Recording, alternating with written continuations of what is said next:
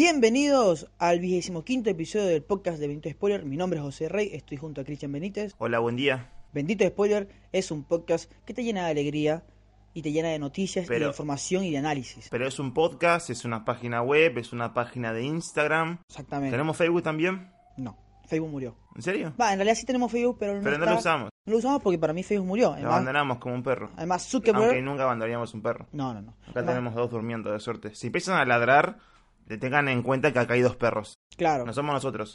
volvimos a la caverna, como, Ajá. como, como dirían.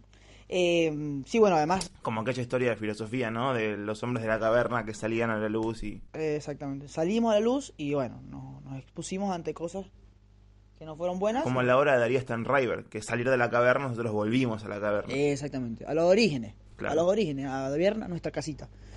Bueno, eh, este es el episodio número 25. Vamos, vamos bien. Mm, Vamos bien, vamos bien, me gusta. Y, por supuesto, hoy vamos a hablar sobre eh, dos películas eh, importantes en la cartelera. Aun- Aunque realmente vamos a hablar sobre una. Porque la otra se supone que estaba en la cartelera. Y por Vamos problemas- a hablar de las dos, pero solamente Exacto. una es la que está en cartelera. Otra se... mm, Se supone retrasó. que iba a estrenar este jueves, Exacto. Pero lo pasaron como viene pasando hace un año, la vienen pasando y pasando y pasando, nos cansamos. Exacto. Yo sinceramente me dio por las pelotas y dije, bueno, está en internet, vamos a verla. Está por ahí, vamos a verla. Está por ahí. Eh, pero antes tenemos que hablar sobre un tema que nos llamó mucho la atención en el cine esta, esta semana, Sí, porque, eh, bueno, una de las películas que vamos a hablar hoy es Annabelle, que por supuesto es un blockbuster. nuestra editorial del día. Exactamente. Sí. Eh, por supuesto, Annabelle es un blockbuster. Además, ya tiene un universo del conjuro, ya está bien definido, bien grande, así que... y ya Pero, pero ¿tiene que ver con el conjuro o es únicamente el tema de Annabelle? Es una- eh, eso, es, eso es interesante, porque para mí eh, el conjuro entra como excusa para hablar de Anabel. Pero ya estaremos hablando de eso. Primero quería eh, que usted, Cristian, desarrollara su, su pensamiento sobre qué está pasando en el cine y también explicarle a la gente, porque la gente no sabe, porque la gente se conforma solamente con ir al cine y no sabe qué pasa detrás. Sí. Y que como películas o otra, otra calidad de cine o otro cine, lo que sea, como quieran verlo, está quedando fuera Sí. quedando fuera por los intereses obviamente económicos de cualquier cine comercial. Pero ¿por qué? ¿Qué es lo que está pasando y cuál es lo, qué es lo que afecta? Por favor, Cristian, explícanos. Se paró Susi, chicos. Susi es la perrita de José Rey. Que vino. Esta es Susi. No, sí, es Susi. Esta es Susi. Sí, sí, escucho Bueno. sobre cine y... Ajá, hablando de la cartelera. Eh, esto es un problema que ya, una problemática que ya tocamos, es un tópico tocado por quizás todos los medios de cine del, mundo, si querés.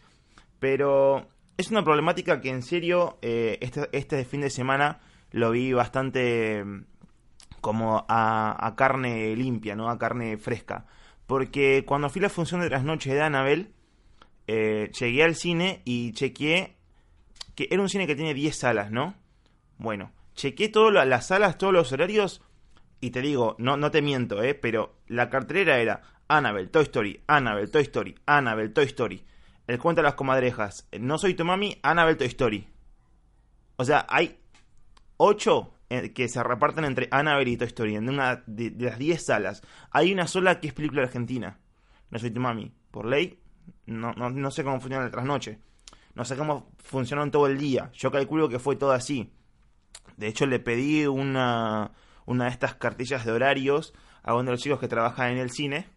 Y, y bueno, eh, me, me fijé y habían lo mismo, o sea, se repetía Annabelle Toy Story. Quizás una que otra variedad más, pero era ínfima en relación a la cantidad de salas que daban la, la misma película.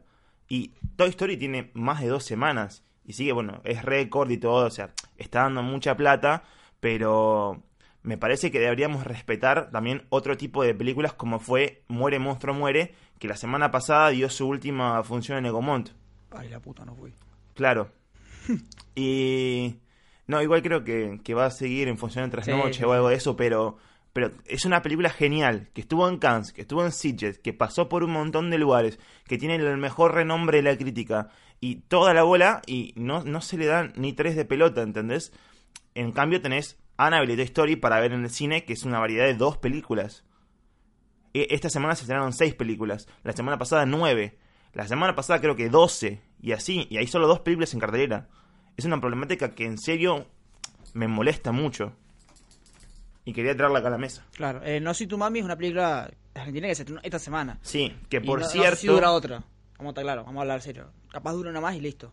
Porque si siguen eh, así. sí, capaz dura una, Porque se estrena Spider-Man. claro. Se estrena Spider-Man y Se estrena Spider-Man, se estrena Mascotas, O sea, se ven las vacaciones de invierno, Por eso. se estrena, se estrena un montón ahora. Y a todo esto también eh, se viene el hecho de que... eh, me olvidé lo que iba a decir. Ah, eh, te iba a contar. No soy tu mami, de la película esta de Julieta Díaz, Sí. Sebastián Wenreich y... Básicamente es una película de Marcos Carnevales, el que hizo Corazón de León y todas estas películas Ah, de comedia romántica argentina. Eh, es una película que se iba a llamar como 7 o 10 razones para no ser madre. Entonces en Argentina como está esta, esta problemática, esta pelea entre el no aborto, el, el sí aborto y esas cosas, eh, a clandestino estoy hablando, no aborto clandestino, sino aborto clandestino, eh, tuvieron que ponerle no soy tu mami, como para generar un, este fue una especie de estrategia de marketing, pero en realidad el nombre, el nombre en, en primera instancia sonaba muy bien, como siete razones para no ser madre. Y llama. Sí, llama mucho la atención, pero bueno, No soy tu mami es como un título que atrae más a la familia. Bueno, otra cosa que también me molestó de que, que haya cambiado la cartelera. Bueno, lamentablemente vivimos en este mundo. Bueno, sí, no. Usted, Cristian, ya explicó muy bien es el tema y opinó igual que usted. Pero lamentablemente hay algo Sí. económico que siempre nos va a ganar. Y recién estuve fijándome, hay en el, en el Joyce del Abasto, hoy, por lo menos hoy que no hay función tras noche, 15 funciones de Anabel. Es una locura. 15 funciones de Anabel. Toy Story ni te cuento, ya debe haber más incluso. Toy Story 4.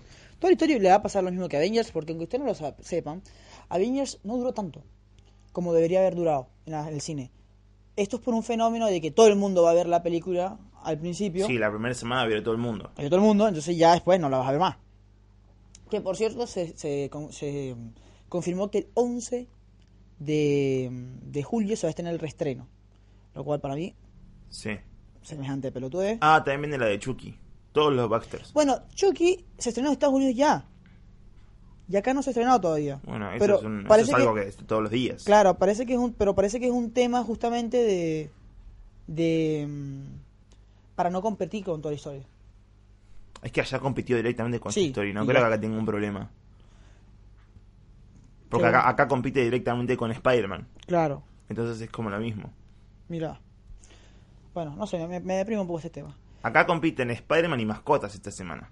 No sé, mascotas no. La, la vida secreta de tus mascotas. La primera es muy buena, me gustó mucho Sí. que lo vi. Eh, Pero acá van a competir por el tema de que, bueno, tenés una afluencia de público niño y una afluencia de público fanático de Marvel, que ya sabemos que es todo un grupo de gente muy grande que llena las salas y te llena la cartelera.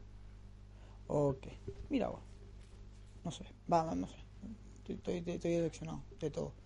Eh, hablamos de Annabelle, ¿te parece? Bueno, si Annabelle es la película de esta semana, que bueno, y que ya Cristian la mató, o sea, ya no tengo ganas de hablar de ella. Pero usted la vio ayer, querés. Yo la vi ayer. ayer exactamente. La vio ayer, yo la vi el día de estreno y... ¿Y qué cosa, eh? La cosa del, del... Yo no sé si es gracias a Marvel, yo no sé por qué, o de dónde salió esto del universo expandido. Que las películas se entrelacionan entre ellas. ¿A usted le parece que, como bien me preguntabas, el- esta película es más el conjuro que Annabelle? ¿O al revés? ¿O no? Eh, no, esta es más Annabelle que Conjuro. Pero para mí, para mí, el conjuro es una excusa para atraer público. Ahora sí, la primera, la Claro. primera no, la primera estuvo muy bien. James Wan Sí. me parece que tuvo Ah, una idea de traer algo original. No sé si del completo original, pero no creo que la idea principal de James Wan era traer un universo cinematográfico de El Conjuro. Pero no, esta me pareció más sana porque es una película mucho más chica. Exacto. De entrada, de entrada tenemos De un solo espacio. de un solo espacio. tenemos tres ambientes. ¿No? Tres, cuatro. Cuatro ambientes. ¿no? Es, una, es una Eh, casa. Es en una claro, casa. una casa. una- en una residencia con cuatro habitaciones. Tenés la habitación principal de donde se emerge toda la, la, la cosa fea, que es el cuarto de todas las, las brujerías y, y los objetos mágicos, por así decir. Es casi. Es casi basado en Aladdin este, este, esta película, Literal. ¿no? Ya bajen y no vuelvan Sí. sin, sí, sí, sin tocar nada. Eh, bueno, la película está eh, escrita y dirigida por Gary Dorman, eh, que es básicamente el escritor de casi todas las películas, o sea, o es colaborador de, de escritura de todas las películas del con- de Conjuro. La Monja, Annabelle, Annabelle 2, eh, Annabelle 3, La Maldición de la Llorona, El Conjuro, y también colaboró con eso. O sea que este tipo tuvo una buena idea, hizo algo bien y, y de- después empezó a robar. Para. Lo premiaron. Bárbaro, bárbaro, porque la verdad que Lo pre- deja mucho que desear. lo, lo- discúlpame. lo premiaron con dirigir una película. Lo que pasó hace poco con Dark Phoenix X-Men. Yo no voy a decir que no le, no den la oportunidad a ese director. La verdad que no. Porque- No, por lo porque- general cuando los guionistas igualmente empiezan a dirigir, Claro, hacen buenos tiene a- Está Aaron- el, el- el escritor de Taxi Driver, Exacto. el que eh, hizo, claro, que hizo la, la película esta en la que está el pastor, pero tiene este actor, ¿cómo se llama? Ethan Hawke.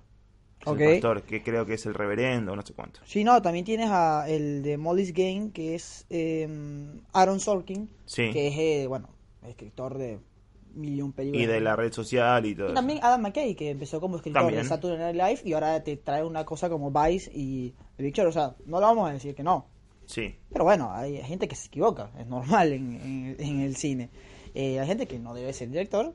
A pesar de que, ojo, a mí hay un par de escenas que me llamaron la atención, pero me gustaron, pero Yo lo hablé después con un amigo que me encontré en el cine cuando salimos y me hablaba de que le gustaban mucho los movimientos de cámara en la película. Los movimientos de cámara, para que se den una idea, son para mí todos los mismos. son en diferentes contextos. Hay, hay, la dura, la película cuánto dura, dos horas, ponerle más o menos. Casi, eh, ahí Bueno, llegando. Pero teniendo en cuenta eso, eh, una hora 46 acá en IMDb. Bueno, teniendo en cuenta eso, cada 20 minutos hace un momento de cámara exactamente lo mismo. Entonces, hace un momento de cámara, hace toda una, forma toda una secuencia en la casa, listo. 20 minutos después, exactamente Claro. todo lo mismo. Pasa Y que Tres veces lo mismo. él me imagino que lo que intenta es que con el movimiento de, cara, de cámara duradero crea más tensión, más tensión. Sí. Me parece que es eso. Hay una escena, Sí, sí, creo que. hay una escena en la eso. cual está una de las chicas que, bueno, que, que inicia todo este problema. Sí, que es Daniela. Daniela. Daniela. Todas las Danielas complicadas. No, mentira. Eh, que está frente a un televisor y, y eso, eh, y el televisor como que le va diciendo qué es lo que le va a pasar. Y la cámara es fija y se queda y se mueve un poco, se mueve. Pero es muy fácil mover la cámara a la izquierda, poner algo a la derecha y cuando vuelves a la derecha pones el susto. Ajá. Entonces, eh, son cosas que, a ver, pueden Pero no funcionar, lo pone. sí.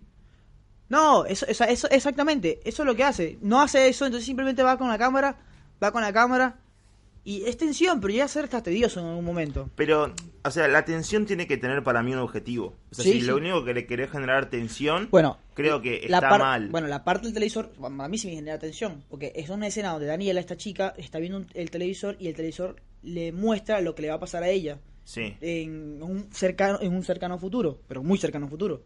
Entonces eso, eso a mí me, me- me gustó como tensión, pero eso no es parte de dirección, es parte de historia, entonces, otra cosa.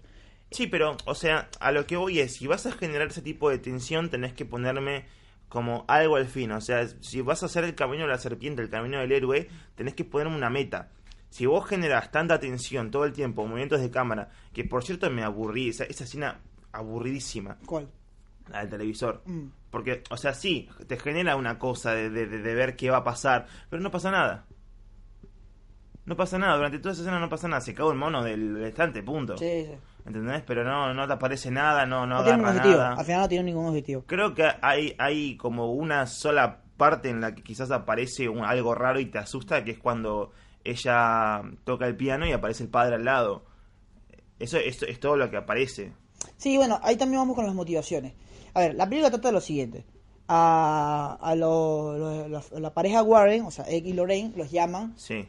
Alguna persona, no sé, porque yo no vi, a ver, máteme si quiere, pero yo no vi el, el Annabelle 2, no lo recuerdo. Annabelle 2 era muy buena. Pre- De, de entrada porque tenía esta mediana grandilo- grandilocuencia que tienen las películas de conjuro, de presentarte una casa pero que tengan espacios amplios. Ya de entrada es superior en ese sentido. Eh, de, de entrada es superior en ese sentido y también la historia te, te genera como esta cosa de, de que bueno, eh, se mete como en la, en la cosa de la... Bueno, acá también tenemos como ciertos infantes, hay adolescentes y demás, pero se mete con esto de, de meterse con la, con, el- con la niña, la, la protagonista principal, y vos esas cosas no las tenés en cuenta. Es, es- desde mi punto de vista, Claro. o sea, me gustó mucho que lo toquen como eh, lo hace también Stephen King, que Stephen King todo el tiempo se mete con los niños. Y- Demasiado, diría yo. Claro, entonces me, me gustó como esa cosa de que, bueno, salirse de la normativa de todas las películas de terror, de tener personajes adultos, a presentarte una el origen de un demonio niño que se mete con, que poseer a una niña. Entonces todo el tiempo lo ves como en reacciones físicas.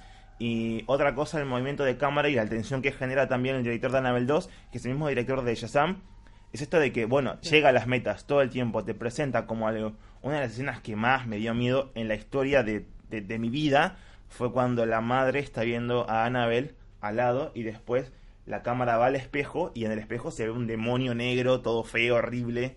Que Que hace, hace presencia en esta película también. sí, sí, el mismo, el mismo. Lo que pasa es que en la película de Annabelle 2 se juega mucho con las luces y acá se juega mucho con la oscuridad. No, a lo que iba es, eh, sabe que la película empieza de Anabel 3 con que una pareja de una familia, Sí. pareciera que hasta hippie, Sí, le entrega la no es la de muñeca. No es la, 2. no es la, No, no es la de exacto. Yo Annabelle 2. pensaba que era eso y dije, ah, No, capaz no, es. Ok, bueno, eh, Annabelle se mete en una casa hippie, no sabemos cómo, no sabemos cómo llegó ahí, y la, la pareja Warren va y, bueno, eh, En Annabelle llamado. 2 un padre se lleva la muñeca. Ah, Un bueno. padre se la lleva y no sé, después Bueno. la hizo historia. Creo Bueno. que ah, viene Annabelle 1 Claro. y después está Annabelle 3. O sea, le- Ah, la cronología. Ah, Annabelle 2 es el origen de Annabelle. Ya, ya, ya, ya. Sí, ya. sí. Ah, mirá. Che, no sé nada y tengo un podcast horrible. Bueno, y entonces... eh, Podemos jugar a decir ¿Cómo? 10 películas de Uh, Annabelle. muy buen juego. eh, Eso nos deja en vergüenza siempre. eh, chicos, no- cuando, es una ojo, cuando ustedes vean a alguien que le gusta el cine, que, capaz consideran que, ustedes consideren que es crítico, no vayan y le pregunten, che, ¿qué te parece esta película? O, che, eh, o sea, así agredidamente, dime Podrían. 10 dime 10 películas de Tarantino, una cosa así como que, mirá, eh, la verdad, seguramente la sé, pero no me acuerdo en en, el este momento, momento. No, no te sale. Claro, porque ayer nos llegaron y nos preguntaron, dame, dame 15 películas de DiCaprio. Mierda, 15 películas, no me acuerdo ni, ni las últimas 5 que vi, que te diga 5 de DiCaprio, no hagan eso. Eh, bueno, volviendo, entonces, la pareja Warren va a esta, eh, va a este- esta familia que tiene Annabelle, dice, bueno, no me la llevo porque está endemoniada, y se la lleva a su casa. Lo cual es medio raro, pero bueno, ya vemos que eh, la familia Warren tiene un cuarto donde está toda la maldad del mundo, tiene Sí. todos los objetos que ellos han conseguido. Eh, al mismo tiempo, está su hija, que está interpretada por la chica que más actúa en el cine, que más papeles de niña tiene, Hmm. que es Mackenzie Grace, que literal ha salido, yo creo que te puedo decir 15 películas de ella fácilmente. ¿Es la, que hizo- es la que actuó con Chris Evans? Exacto. En la del Gifted. Exactamente, también sale en Ready Player One en una escena pequeña, en Aitonia, en fin, varias películas tiene. Siempre que quieren hacer una versión joven de alguien, la hacen. Bueno, Es muy buena actriz. Es muy buena actriz. Acá sí. no. Bueno, acá tiene, acá tiene dos cositas, me atención. Eh, pero es una muy buena actriz que la verdad que, que le, le tengo muchas fichas al futuro, en serio. Bueno, eh, entonces... Vos eh, que no se droga y no se arruina la uh, vida. por favor. ¿Sabes? Yo tengo esa teoría con la chica de Stranger Things, con Millie Bobby Brown. Está en todos con eso. Para mí Millie Bobby Brown... Pasa que pasa que tiene una carrera muy muy alta todo el demasiado. tiempo. O sea, la tipa es embajadora de UNICEF. Sí. Calmate. Bueno, volviendo.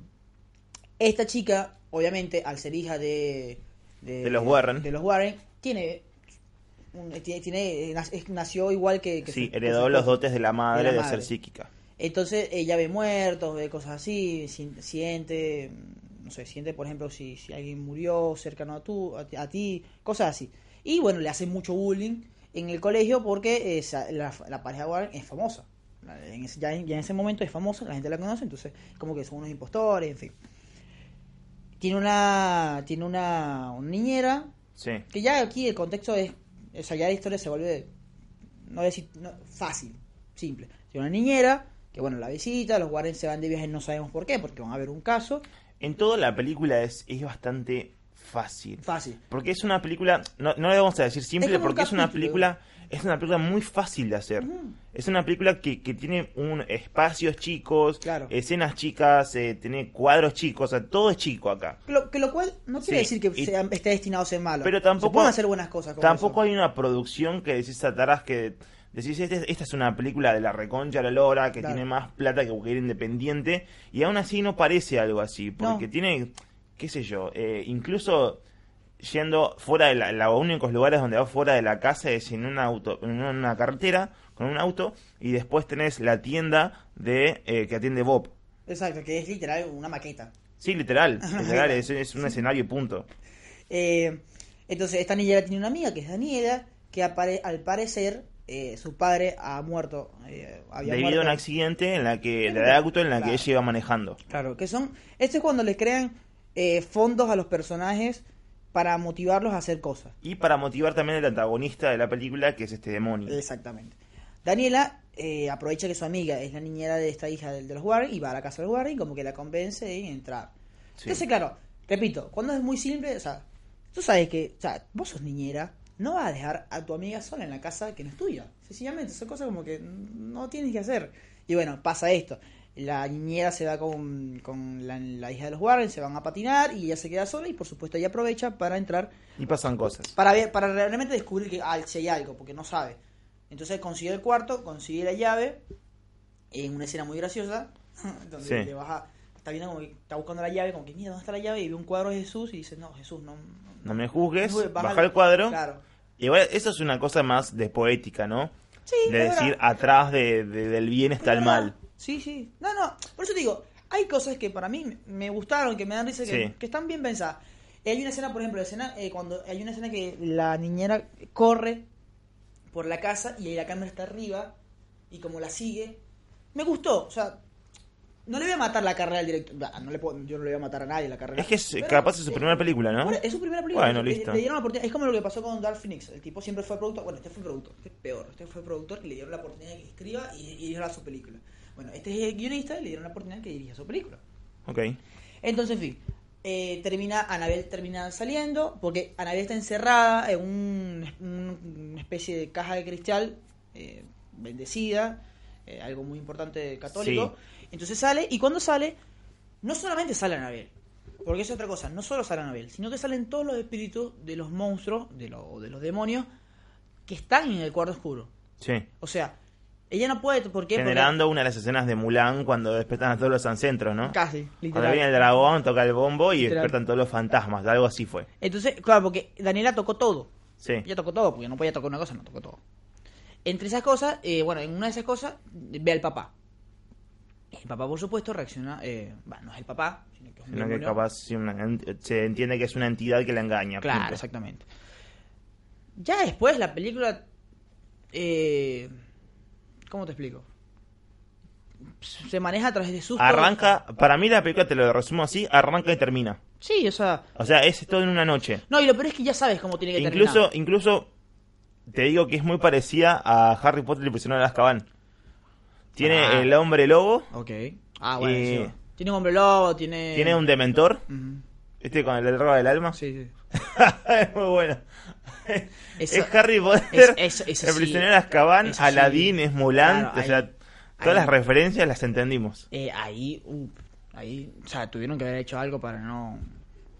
O sea, se copiaron de Harry Potter, no, no, no. sí, hay no, no hay, no hay una diferencia para nada. Dementor. Pero en general, siendo sincero, para mí la película funcionó para mí. ¿Por qué? Porque Sí. a mí me cuesta mucho el terror. Tú sabes muy bien Sí, que eh, yo no puedo ver películas de terror. Que no porque me dé miedo, no es que yo digo, ay, Annabelle va a salir. No, no, no. Es porque me genera ansiedad. Yo soy muy ansioso, entonces eh, la paso mal. Y la película tiene unos momentos en los cuales para mí sí funcionan. Por ahí porque quizás yo soy demasiado ansioso o porque realmente quizás es porque sos demasiado ansioso. Sí. Yo que no soy na- nada ansioso, Claro.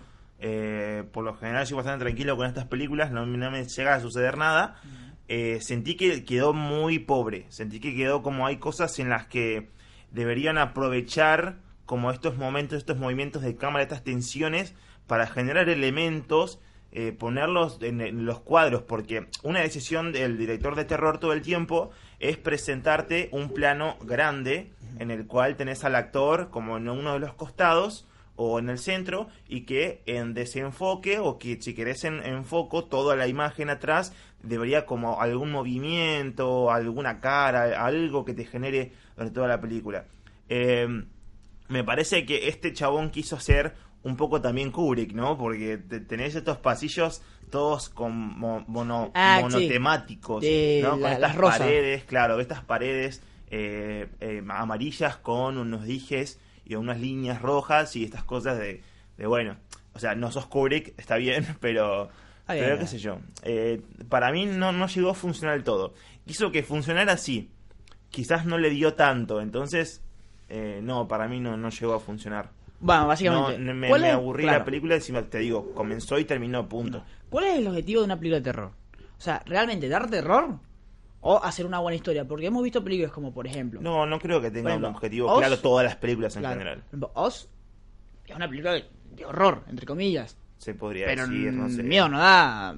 Pero es una película muy buena. Eh, mismo Get Out. Está en la temática de terror. Miedo, pero miedo no da. Ahora, es una muy buena película. Eh, Hereditary, bueno, no me dirás tú, yo nunca la vi. Porque estoy no puedo verla. Ajá. Eh, ¿Da mucho terror o es una muy buena película? No, Hereditary es revolucionario. O sea, pero es una buena. lo que quiero decir es, una buena película, es una buena te- historia. Para que te des una idea, es, terror. una película que me dejó una semana sin poder apagar la luz de Bueno, mi cuarto.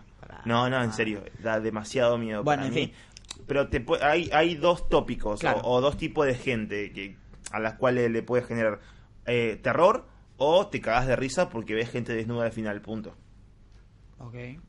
Ah, bueno, sí, en Hereditary- sí, el, Sí, el final sí lo vi, sí lo a ver. Bueno, esta fue, eh, nada, nuestro análisis de Anabel, que va a seguir. Ah, algo sí se me olvidó comentar, no me gustó cómo terminó la película, porque el vencieron al monstruo muy fácil y el monstruo, el demonio sigue Te vivo. dije, eh, arranca y termina. el punto. demonio, el demonio sigue vivo, entonces Anabel 4 viene, papá, hay que hacer plata, olvídate. Y, Y sí. y si- y si tienes siete, y si el cine te da siete salas seguidas para hacer la película, Y si tranqui. podés inventar influencers, mejor. Claro, obvio. Me, me encanta la influencia. Que sí, me gustó mucho la película, me dio mucho miedo. eh. La verdad que los Warren la partieron y que los Warren no salen en la película, eh, solo tienen dos Sí. minutos. Pero bueno, es- es- así es el mundo, ya lo comentamos. ¿Qué otra película vamos a hablar de que tú dijiste, va, que dijimos que La película que no llegó nunca al cine, que estrenó en Cannes el año pasado, pasado. que tiene mejor actor a Marcelo, ¿cómo se llamaba? Marcelo. No, Marcelo no sé cuánto. yo digo Marcelo. Marcelo... Ahí te digo. Bueno, eh, ganó como mejor actor en Cannes el año pasado, en 2018, y que se venía eh, pateando, pateando, pateando. Bueno, no estrenó Marcelo Fonte. Pateando, pateando, nunca llegó. Bueno, supuestamente iba a llegar como el, el- el estreno más fijo, era esta semana, pero bueno, no llegó nunca. Eh, era una película que iba a estar nominada como mejor película mm, extranjera, no, no llegó, terminó llegando la de la, la japonesa esta, Somos Familia, pero pero bueno, me cansé y cuando vi el estreno que lo o sea, cuando vi el estreno al día siguiente nos mandaron el mail a casilla de prensa que decía que no iba a llegar ni bien hasta el Ah. 22 de agosto. Entonces es que me aburrí, Ya, me ¿sabes- cansé. ¿Sabes lo peor de todo?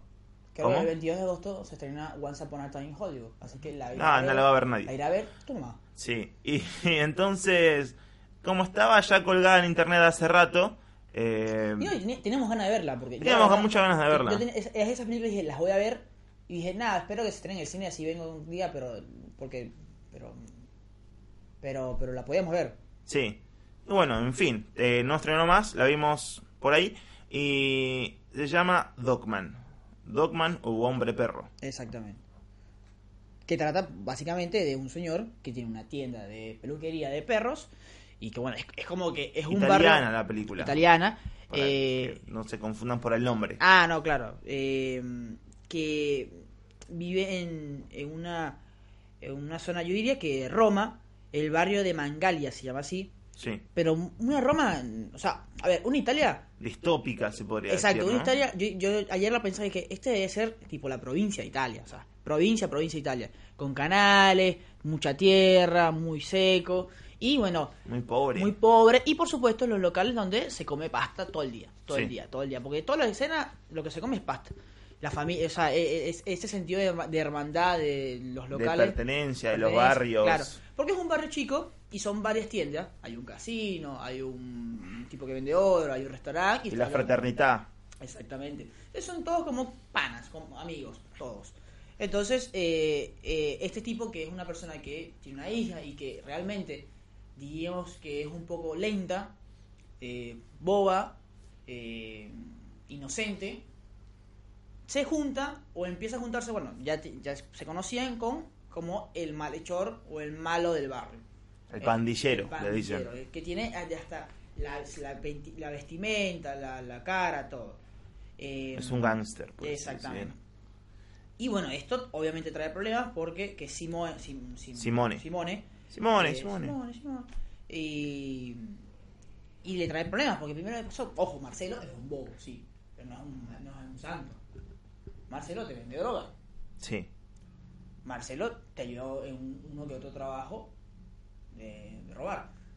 Pero, pero es una persona, pero es una persona muy obsecuente para con Simón, que Simón es la persona que todo el tiempo trae problemas en la obra, como dijiste vos, entonces es el único problema que tiene toda la comunidad, porque por lo demás es todo paz, amor, flores, pajaritos, perros y demás. Ok. Eh, a mí me la presentaron cuando una amiga crítica terminó de verla, me dijo, no, mira, lo que pasa es que es la clásica historia de David y Goliat.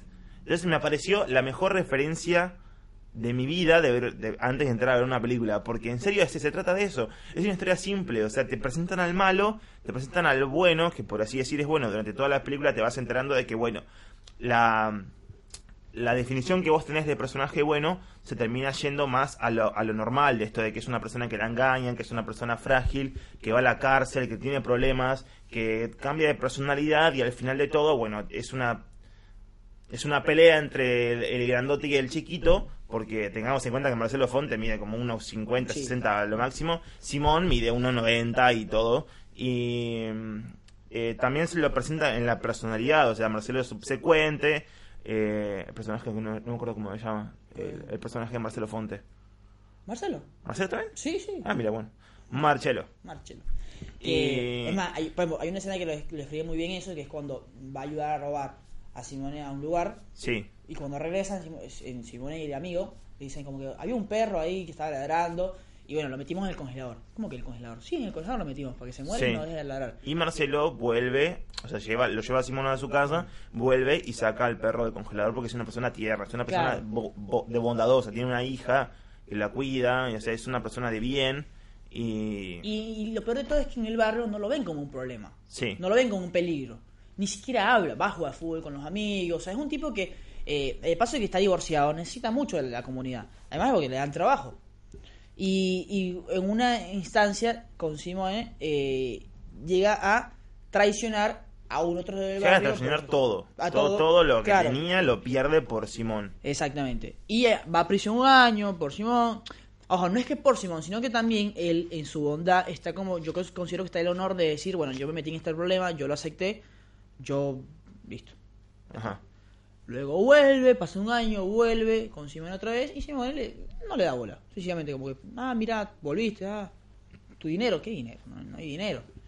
Y bueno, ahí es cuando él se despierta y básicamente ataca a. a Pero no termina como en este despertar de decir, porque esto es lo que no, no me, no me No te terminó cerró. de cerrar en el final, que lo cual está bastante bien, o sea, no digo que está mal, solamente estoy tan acostumbrado a las historias eh, lineales y fijas y ta- tan como, como Claro. una pared, que esto es- termina, yo pensé que al final él iba a tener como todo un plan para generar, porque hay escenas en las que él lo ves pensando y generando como cosas en la cabeza, y termina como algo muy inocente, de, de meterlo en una jaula y dejarlo ahí, joderlo hasta que él se, hasta que Simón se dé cuenta de que no debe molestarlo más. Claro, es esa película como la de la, año- la de Three Billboards Outside Avon, Missouri, Sí. que termina la película como que ¿y ahora?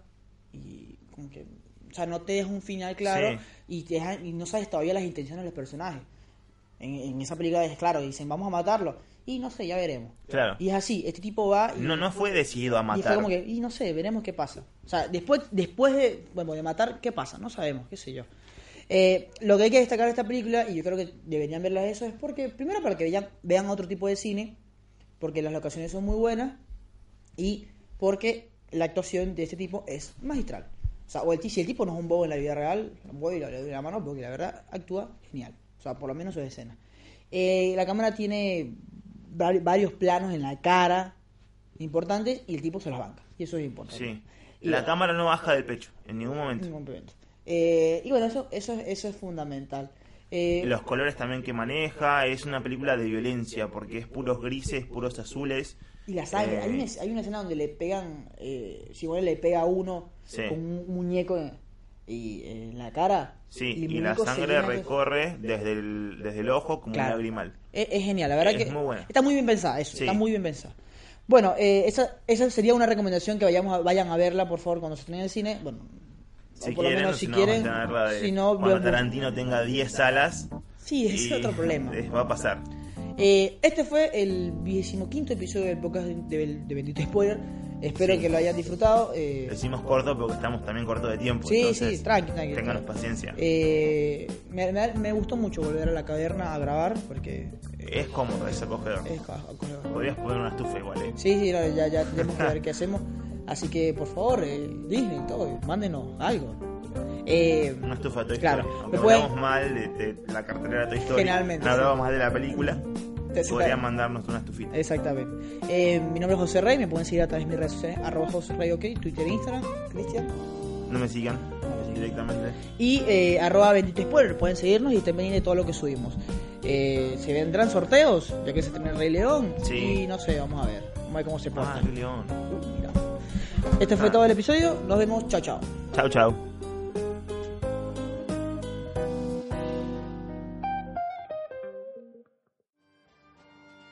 Esta película es muy complicada. Oye, el piso está pegajoso. Eh, ¿Quién es ese? ¿Qué dijo cuando yo dije quién es ese?